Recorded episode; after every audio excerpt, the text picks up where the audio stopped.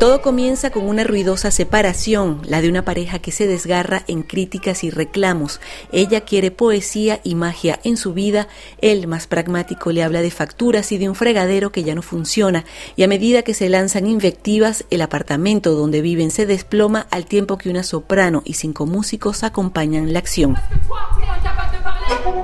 Esa es la historia de Sin Tambor, un objeto teatral, cómico e implacable presentado al aire libre en el claustro de las Carmelitas de Aviñón, a pesar del viento voraz que barría todo a su paso. El director de esta pieza, Samuel Ashash. Es un espectáculo que se crea avec des leaders de Schumann autour d'une situation qui est celle euh, d'un effondrement es un espectáculo creado en torno a la música de Schumann y que pone en escena el desmoronamiento íntimo y físico de esta pareja, porque cuando deciden separarse, todo alrededor se derrumba también. La pieza habla entonces de lo que queda luego de una separación, de lo que cada quien decide hacer con lo vivido y con lo que ya no existe, y qué posibilidades se abren a partir de las ruinas de una relación. Qu'est-ce qu'on recompose a partir de, de ce qu'on a produit comme débris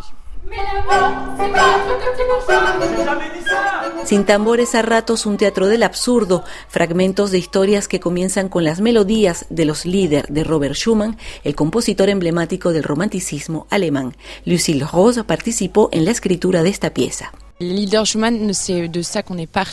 Los líderes de Schumann son poemas en música, canciones que cuentan pequeñas historias de amor. No sabemos qué pasó antes o después, así que nos dimos la libertad de imaginar la historia completa.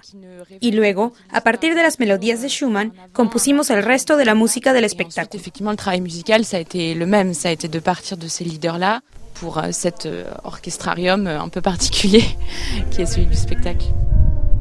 Sin tambor de Samuel Ashash ha sido uno de los espectáculos más aplaudidos en la edición 76 del Festival de Teatro de Aviñón.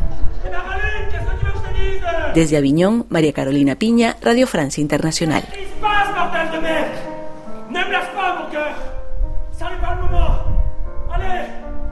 J'ai une de cœur